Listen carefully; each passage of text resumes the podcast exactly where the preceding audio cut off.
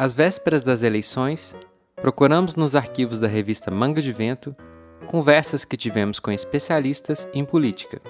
Se você acompanha esse podcast, sabe que naquela época o pergunte era feito de um jeito bem mais caseiro.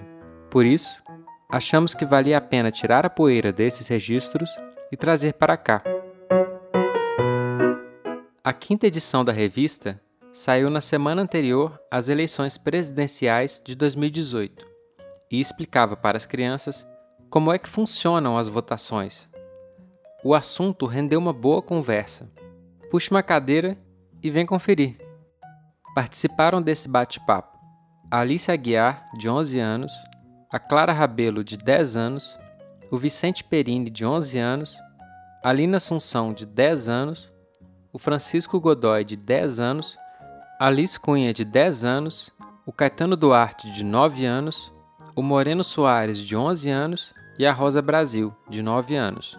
E para responder a meninada, convidamos Bruno Vanderlei Reis, professor de Ciência Política da Universidade Federal de Minas Gerais. Formado em economia, com mestrado e doutorado em ciência política, Bruno desenvolveu pesquisas até na Pensilvânia, não confundir com Transilvânia.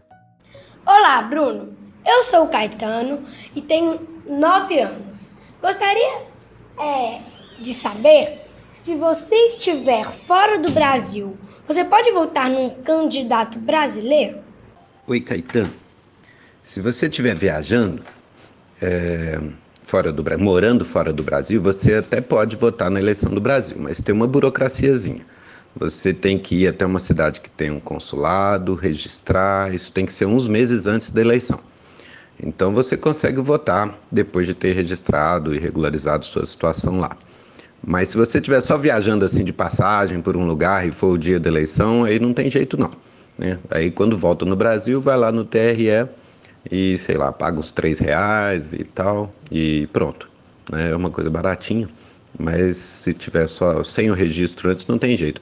Em 2014, por exemplo, eu estava viajando, eu estava fora, mas eu via, eu fiquei um ano fora. Mas eu cheguei lá nos Estados Unidos em agosto de 2014. Aí já não dava tempo de eu registrar. Eu tinha que ter chegado alguns meses antes. Né? Então é, tem esse tem essa exigência aí. Mas tem jeito. Mas só que é aquela coisa, você tem que ir antes dizer que quer votar lá no consulado brasileiro, e aí eles registram você, tarará, no dia da eleição vai lá e vota, tá? Então, viu, um beijo. Olá, Bruno, meu nome é Clara, eu tenho 10 anos e gostaria de saber se imigrantes ou estrangeiros podem votar no Brasil. Oi, Clara. Estrangeiros que moram no Brasil podem votar sim, mas eles têm que ter se naturalizado brasileiros, tá? É, então são aqueles que resolveram migrar para o Brasil e passar a viver aqui, aí eles naturalizam brasileiros, eles passam para todos os efeitos a ser tratados como brasileiros. Nesse caso aí eles podem votar.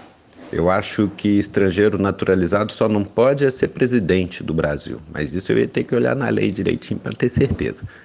Mas estrangeiro, se tiver naturalizado brasileiro, passa a poder votar. Olá, Bruno. Meu nome é Alice, eu tenho 11 anos e eu gostaria de saber por que o voto para os analfabetos é opcional. Oi, Alice. É, pois é, a história do voto dos analfabetos no Brasil é uma história, é uma longa história e triste. É, o que acontece é o seguinte: no final do Império, lá em 1880 por aí, quando ainda governava Pedro, Dom Pedro II, é, entrou em vigor uma lei que proibia o voto dos analfabetos. Né? Inclusive, é uma legislação que ficou famosa, que dificultou muito a eleição, diminuiu muito o número de eleitores no Brasil. Naquela época, imagina, o analfabetismo era bem mais alto. Ainda tinha escravidão e tudo, já era pouca gente que votava e ainda tiraram os analfabetos. Né? E o que acontece é que, a partir dessa lei, os analfabetos ficaram sem votar no Brasil por 100 anos. Passou toda a República Velha, depois o período da ditadura. Foi só quando teve a redemocratização, agora em 85, há 33 anos atrás, eu já, já tinha 20 anos, eu estava na faculdade, que passou uma legislação que restaurou os direitos políticos dos analfabetos, restaurou a eles o direito de votar, né, pelo menos. Agora, depois de tanto tempo sem votar, sem o registro, no, nesse, naquele momento da iniciativa, o, permaneceu um voto facultativo, né, é, e assim está até hoje. Quer dizer, até aí, tudo mais ou menos bem, porque, enfim, na maioria dos países do mundo, o voto é facultativo mesmo e o eleitor se registra e vota se quiser, né? É, aqui no Brasil é que tem um voto obrigatório, em outra pergunta a gente vai conversar um pouco sobre isso, tá? Mas essa é a situação agora, pelo menos eles têm o direito de votar. Olá, Bruno. Meu nome é Lina, eu tenho 10 anos e gostaria de saber qual é a diferença entre voto nulo e voto branco no resultado das eleições. Oi, Lina. Assim, no resultado mesmo, não tem diferença nenhuma né, eles ficam como se fosse, digamos, não voto. Né? Teve tantos votos para fulano, tantos votos para Cicrano e tantas pessoas que preferiram não escolher ninguém. É só isso. Não tem nenhum efeito no resultado da eleição.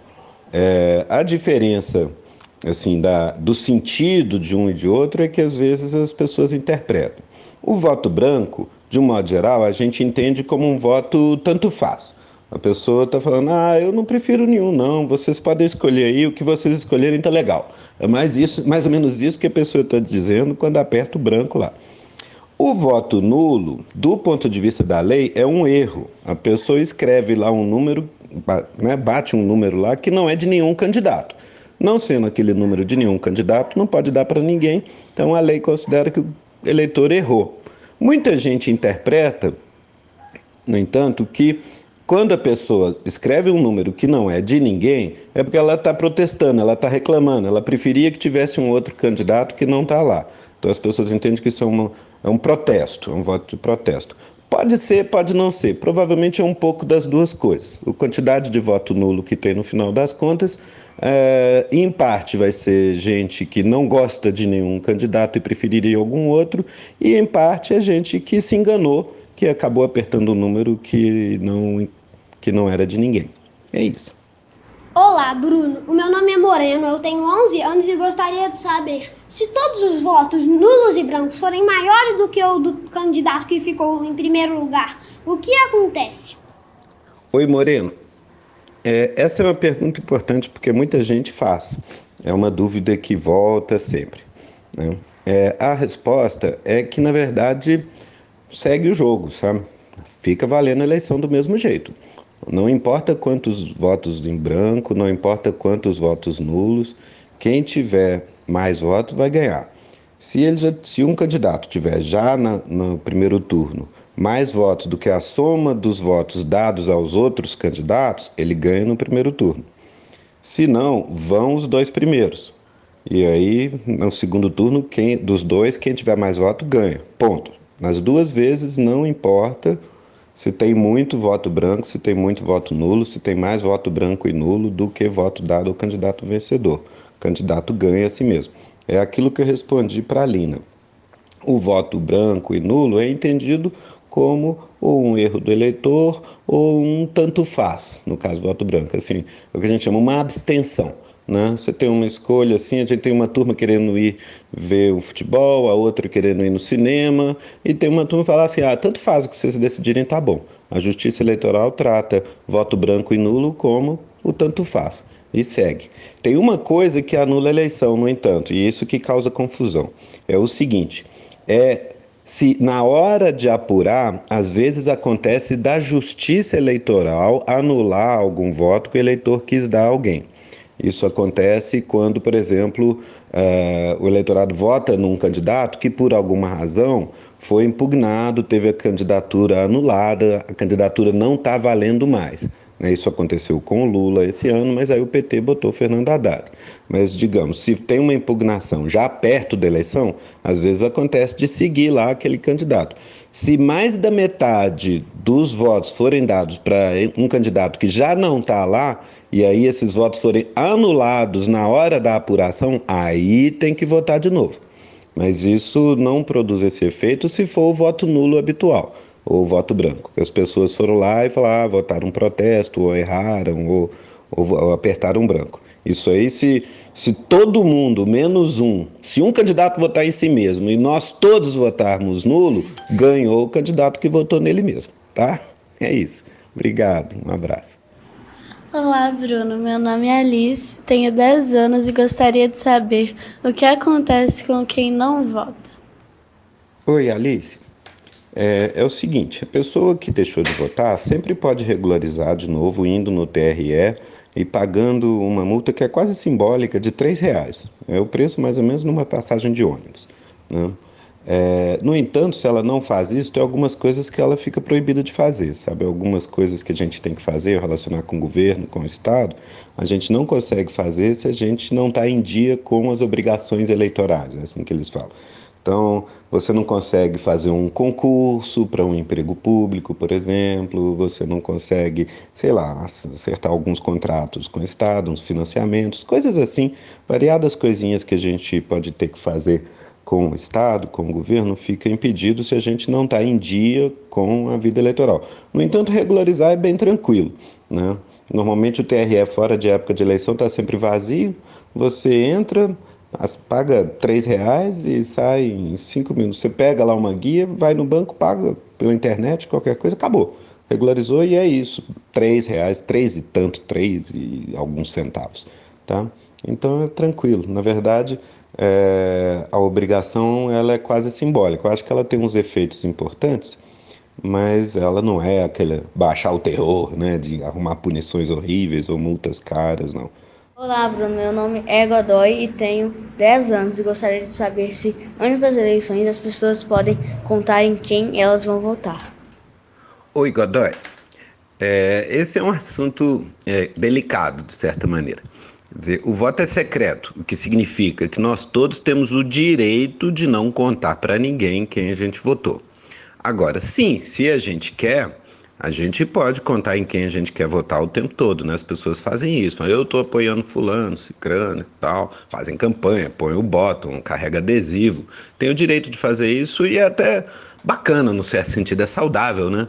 Se todo mundo está saindo do armário e contando e conversando tranquilamente sobre isso. Agora, isso é assunto sério, quer dizer, o fato, o que não pode é o seguinte: todo mundo pode contar em quem votar se quiser, mas ninguém tem o direito de exigir que alguém conte em quem vai votar.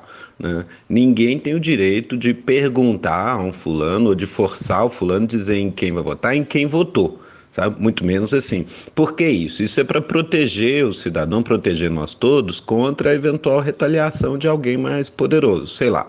Por exemplo, é, eu trabalho numa empresa e o meu chefe quer votar num candidato. E aí, eventualmente, ele quer obrigar todo mundo que trabalha lá a votar no mesmo candidato, senão ele vai mandar embora. Né? Já pensou? Então é, é por isso que tem a prerrogativa do voto secreto. Ninguém tem o direito de exigir que alguém mostre o voto, ou abra o voto, ou conte para quem votou. Aquele negócio. O voto, o meu voto é minha vontade, é da minha conta, ninguém tem nada com isso, ninguém pode me impor punição nenhuma, nem vantagem nenhuma por causa do meu voto. É essa a ideia. Olá, Bruno. Meu nome é Rosa. Eu tenho 9 anos e eu gostaria de saber se em, algum, em alguns lugares no Brasil ainda existem células de papel. Oi, Rosa. É o seguinte: a essa altura, quer dizer, de 20 anos para cá, começou a implantação das urnas eletrônicas, né, da maquininha de votar, e de lá para cá já se espalhou pelo Brasil todo. Então, assim, a gente tem urna eletrônica, tem maquininha para ser distribuída para todas as sessões eleitorais em todo o país. Então, se tudo der certo, ninguém mais usa urna de papel, urna de lona com cédula de papel e tal. Agora, o que, que acontece? Nessas milhares de maquininhas espalhadas pelo Brasil todo, é claro que tem umas que dão defeito, né? Na hora H vai ligar e quem disse? Não funciona e tal, dá um problema qualquer. Caso isso aconteça, a sessão eleitoral tem que avisar o TRE e eles já têm o plano lá, tudo preparado para onde der problema, correr com a urna de lona, com as cédulas em papel. O pessoal vai lá rapidinho, leva a urna para poder o pessoal votar no papel. Tá? Então acontece. Eu não sei, pode ser que eles tenham também essa altura já urnas eletrônicas de reserva e tal Então eu não sei se sempre é de papel, mas que me conste, até as últimas eleições acontecia isso. Se dá problema e não consegue ter uma urna eletrônica, ela não funciona, não tem outro para pôr, tem também o plano B, que é ter lá umas urnas de lona com as cédulas preparadas para poder, em último caso, fazer a votação e todo mundo poder votar e apura o voto de papel, tá? Mas é só em caso de emergência. E pelo menos assim era até há pouco tempo atrás. Eu não sei se agora eles já têm urna suficiente até para trocar caso alguma maquininha dê problema. Né? Então pode ser que essa altura, até trocando, eles usam a eletrônica também. Isso eu não tenho certeza, mas até recentemente era isso. Quando dava problema em alguma maquininha, aí eles usavam papel, tá? Olá, Bruno. Meu nome é Vicente. Eu tenho 11 anos e gostaria de saber como começou e quem participa do movimento hashtag Ele Não. Oi, Vicente. É, essa é uma pergunta importante e ela tem uma história, né? não é rapidinha. É, o Bolsonaro, que é o ele do ele não, é um candidato diferente. Em que sentido? Ele é um cara que, desde que começou a carreira dele política, 30 anos atrás, em 88, isso foi logo no comecinho, logo que foi promulgada a atual Constituição, depois do, da volta da democracia ao fim de uma ditadura que tinha começado 20 anos antes. A gente teve uma ditadura de 64 até 85, não teve eleição para presidente, né, nem para governador, tinha só para deputado, senador, prefeitos, mas não das capitais, vereador e tal. Então, governador, presidente e prefeito de capital, não tinha eleição. O governo de Brasília, que era governado por generais, que indicava esses cargos. Né? Na verdade, indicava alguém, a Assembleia Legislativa votava também, essa coisa. Muito bem. Em 85 acabou, teve uma transição. Em 89 teve, em 88 a nova Constituição, instaurando a democracia, e de 89 para cá tem eleição para presidente. O Bolsonaro, em 88, se elegeu vereador no Rio. Ele é um capitão do Exército e ele apoiava a ditadura. Ele era contra a redemocratização. Então, ele, desde 88, ele se apareceu como um vereador que defendia a ditadura. Em 90, ele virou deputado e continuou lá até hoje. Tá? 90, 94, 98, 2002, 2006, 2010, 2014. Ele se reelegeu sempre com os votos das pessoas que achavam enfim, que não precisava ter democracia e que a gente estava melhor na época que os generais governavam. A posição dele.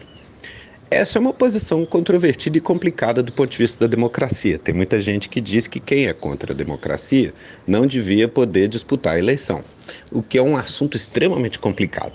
A ideia é que, se alguém é contra a democracia e disputa a eleição, corre o risco de, se ele ganha a eleição, aí ele vai implementar o governo dele, a posição dele, ele vai acabar com a democracia e aí não vai mais ter eleição.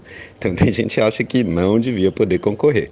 Né? Por outro lado, é complicado a democracia virar para algumas pessoas e falar: você pode, você não pode, você pode, você não pode concorrer. Daí, no meio dessa confusão, acaba que, salvo alguma situação muito gritante, normalmente todo mundo concorre.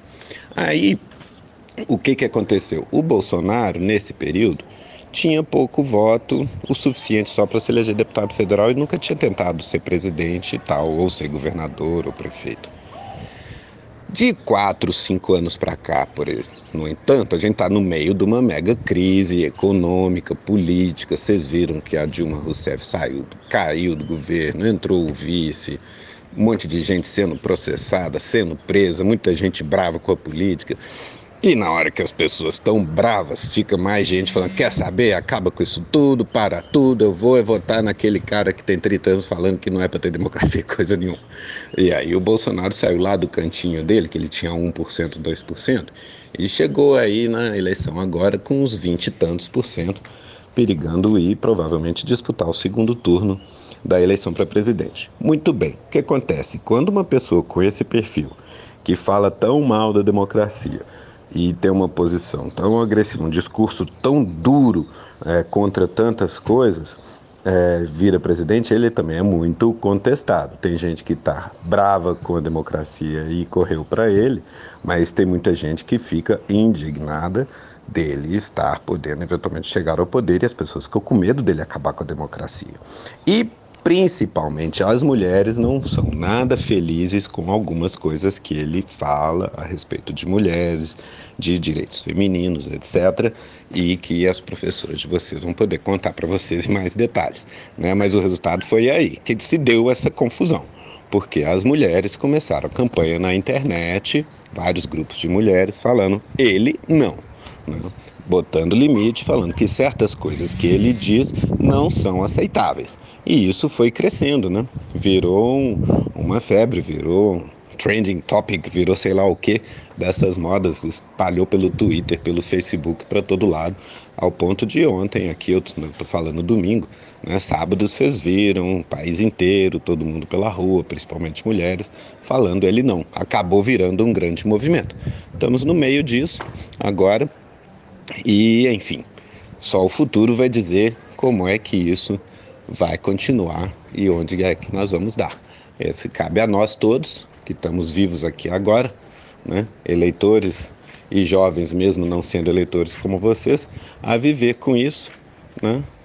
e construirmos o Brasil e o mundo que a gente acha que deve fazer. É isso. Obrigado, pessoal. Parabéns pelas perguntas, obrigado pela ocasião de conversar. Obrigado, Vicente, pela pergunta. Um abraço. Pergunte é uma sessão da Manga de Vento, revista infanto-juvenil sobre atualidades, que você acessa no www.mangadevento.com.br. O roteiro é de Cibele Carvalho e a edição sonora é de Felipe Vanisca, do podcast Histórias Vizinhas.